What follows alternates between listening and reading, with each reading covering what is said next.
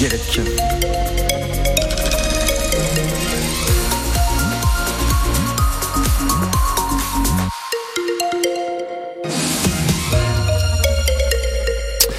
Bonjour à tous. Le journal L'équipe distingue comme chaque fin d'année des champions français. Pour la première fois, ils sont quatre, deux valides et deux handicapés à faire la une du quotidien sportif. Il s'agit du nageur Léon Marchand et de la golfeuse Céline Boutier pour les lauréats valides 2023 et deux cyclistes pour les parasportifs, la mayonnaise Heidi Gauguin et le breton Alexandre Léoté, originaire de Saint-Caradec dans les Côtes d'Armor.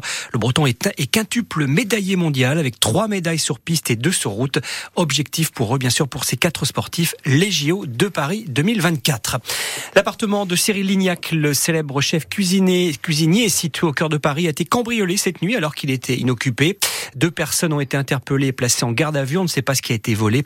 Une enquête de flagrance a été confiée à la police.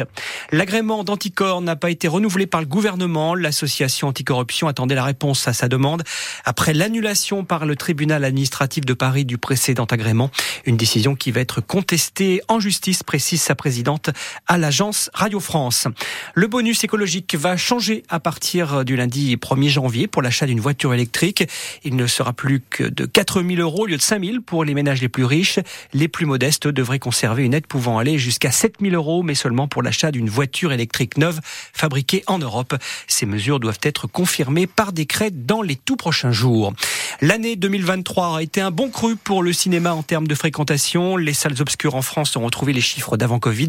Parmi les gros succès de l'année, Super Mario Bros, Barbie ou encore Astérix et Obélix.